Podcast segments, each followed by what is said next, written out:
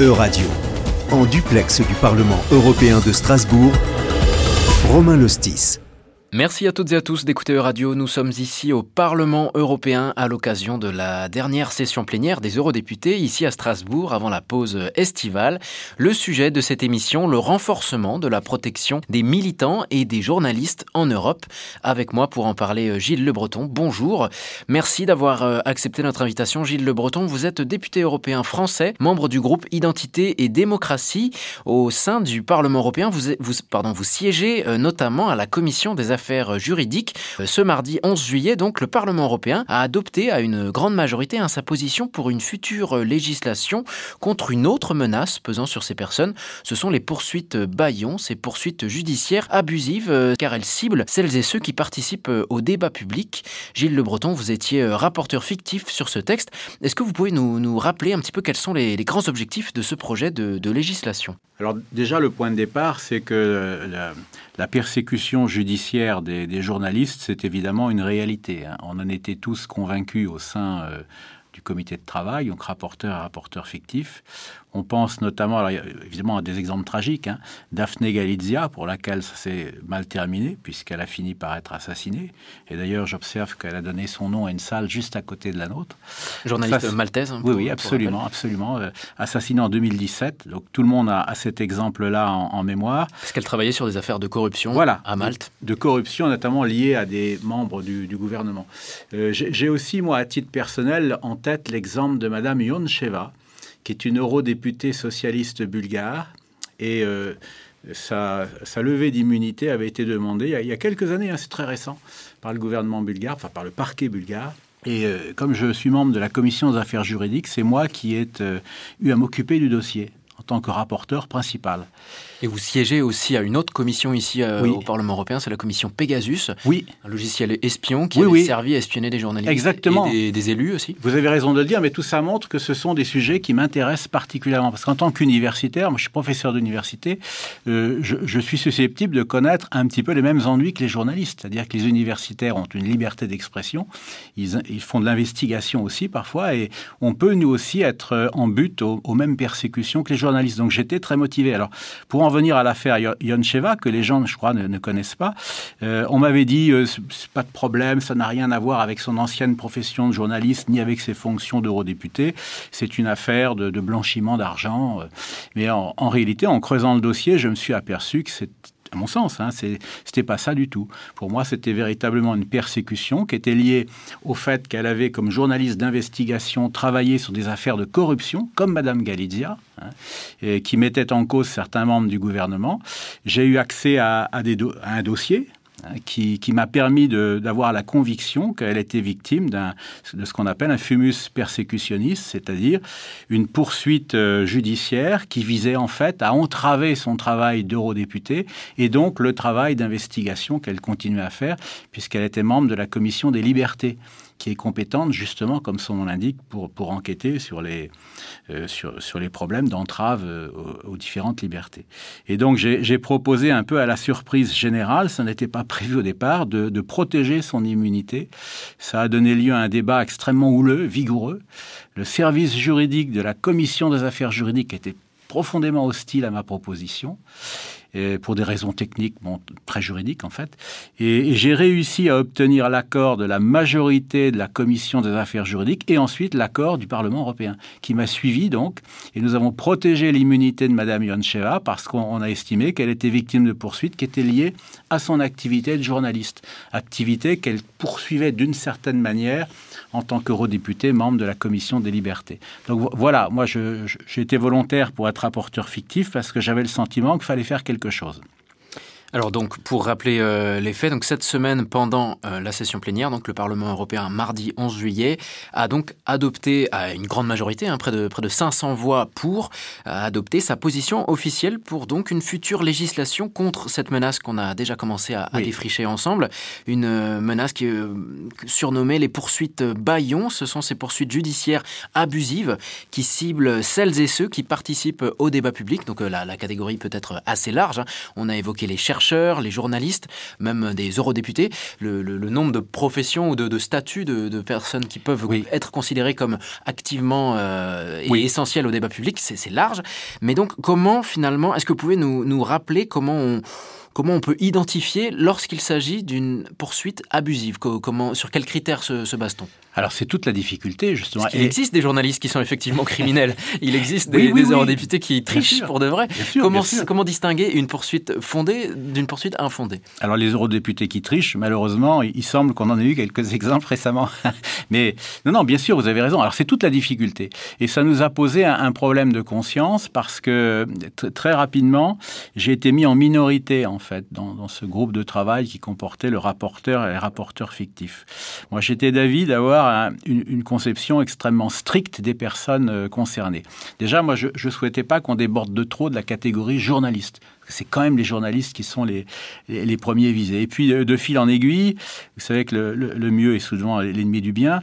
On a, on a dit, ah ben, les défenseurs des droits de l'homme aussi. Oui, d'accord, ça paraît sympathique, sauf que c'est une catégorie beaucoup plus floue que la catégorie des journalistes. Et puis, évidemment, à ce moment-là, on a ouvert les vannes. J'ai dit, ben, les universitaires, moi-même je suis un universitaire, on a dit, d'accord, bon. Et puis, finalement, de fil en aiguille, on a fini par englober les représentants des ONG.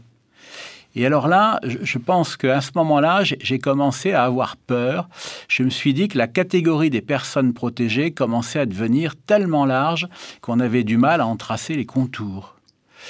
Et, et donc j'ai essayé de freiner, j'ai essayé d'avoir un texte qui était mieux circonscrit. Et je pense d'ailleurs que quand on, on développe une nouvelle législation, c'est plus prudent de commencer en, ayant un objet très bien délimité. Et puis à l'usage, si on voit que ça marche bien, on peut ensuite envisager un élargissement. Mais là, on a... c'est lorsqu'on a évoqué les membres des ONG que ça vous a fait changer d'avis? Parce que euh, beaucoup d'ONG sont extrêmement puissantes en réalité. Moi, je, fais référence notamment aux ONG euh, de la galaxie Open Society euh, de George Soros, qui est un milliardaire. S'il y a bien quelqu'un qui a qui est capable de se défendre tout seul, c'est bien Georges Soros. Hein. Il en a fait la preuve. D'ailleurs, il y a beaucoup d'actions en justice qui le concernent.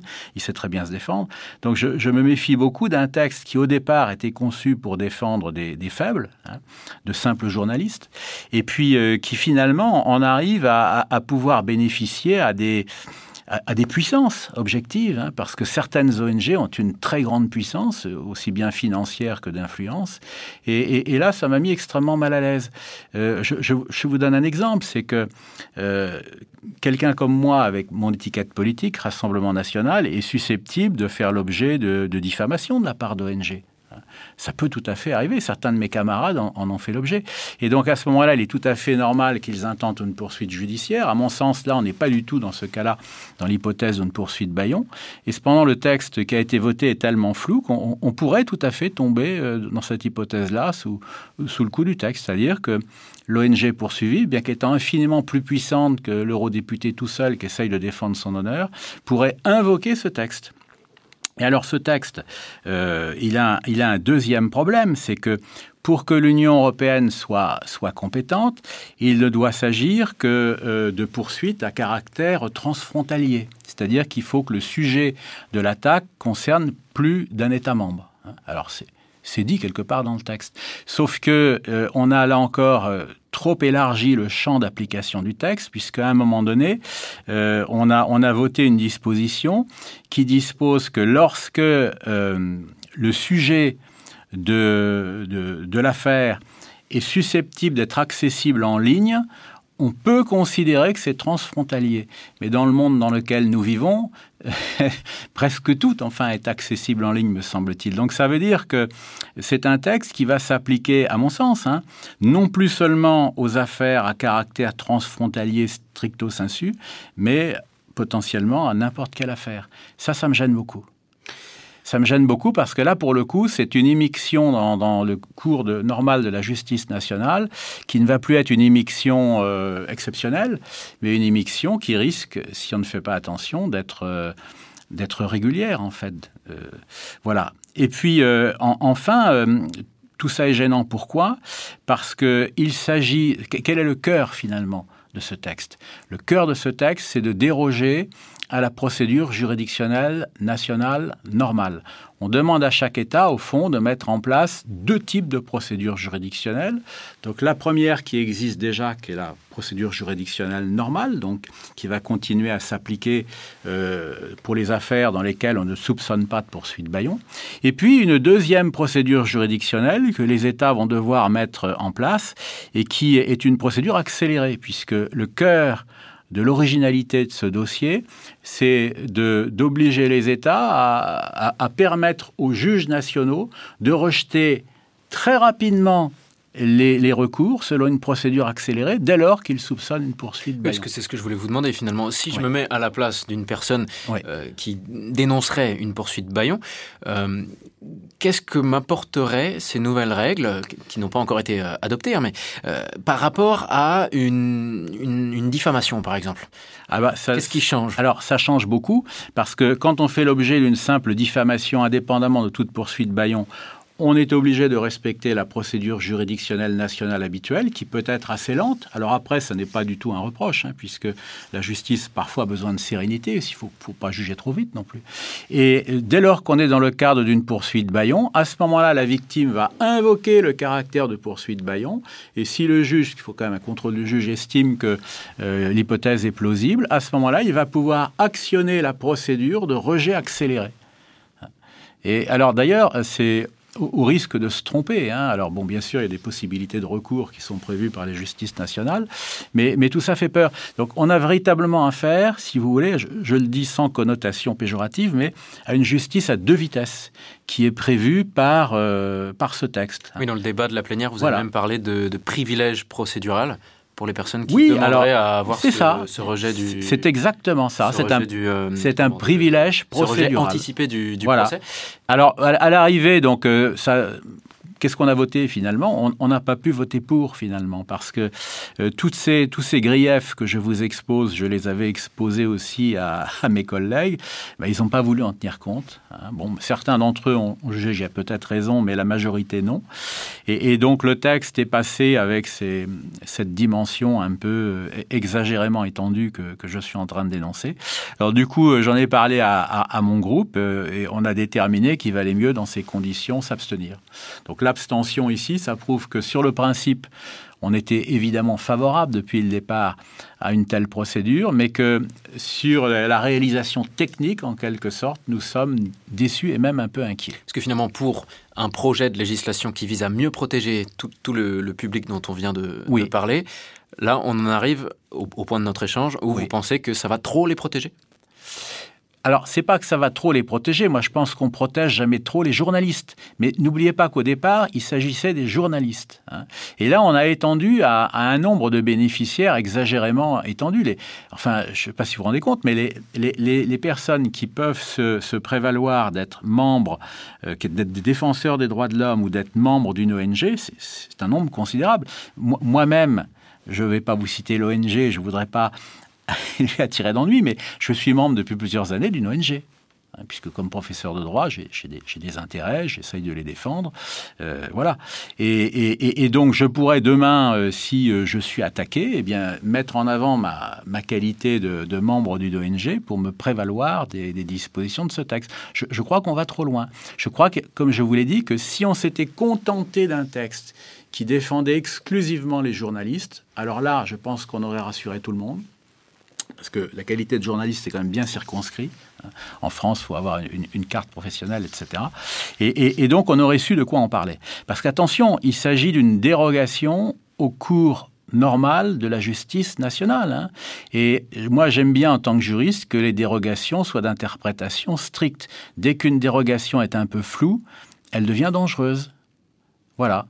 Donc, vous voyez, c'est sur le principe, encore une fois, le principe philosophique, j'étais pour ce texte, mais sur sa, réalisation euh, technique, euh, malheureusement, eh bien, euh, cette déception que, je vous décris m'a amené finalement à opter pour, pour une abstention. Une autre avancée réclamée par les eurodéputés, c'est la création dans les États membres de guichets uniques qui permettrait aux victimes de ces poursuites Bayon d'obtenir des informations, des conseils dans leur procédure. Est-ce que vous rejoignez cet argument oui, alors ça, c'est moins dangereux si vous voulez. Ça, ça, me paraît être un, bon progrès vers l'accès de tous à, nos droits d'Européens. Oui, oui, l'idée d'un guichet unique, c'est simplement pour donner une meilleure information euh, aux, victimes sur leurs droits. on ne peut pas être contre. Hein. Donc ça, ça ne me dérange. C'est pas du tout un, point qui me dérange, ça. Donc ça n'a pas été un, sujet de, grande divergence au cours des, discussions techniques. C'est vraiment le fait que cette législation ait été trop, trop élargie. C'est ça, c'est ça, c'est ça. C'est ça, ça a été trop élargi. C'est mon seul grief, mais attention, c'est un grief important. Hein. Alors maintenant que le, Parlement européen s'est accordé, euh, malgré, euh, malgré l'abstention de, votre groupe sur... Euh, oui, alors l'abstention, en même temps, on vote pas contre. Hein. donc, c'est-à-dire qu'on laisse quand même le vote, on laisse le texte passer, clairement. Toujours est-il que maintenant, le, Parlement européen a une position officielle dans les, négociations avec le, Conseil de l'Union européenne qui, lui, représente les, les États membres. Qu'est-ce qui reste à faire maintenant? Quelle forme prendra ou semblera prendre cette future législation? À quel point sera-t-elle contraignante? Ah bah elle sera si, si, le, texte va au bout, elle sera, elle sera très contraignante. Hein, pour, en, pour, en, revenir à la nature de, la menace dont on parle, je crois savoir que tous les États membres de l'Union européenne ne sont pas logés à la même enseigne quand on parle de, de poursuite Bayon.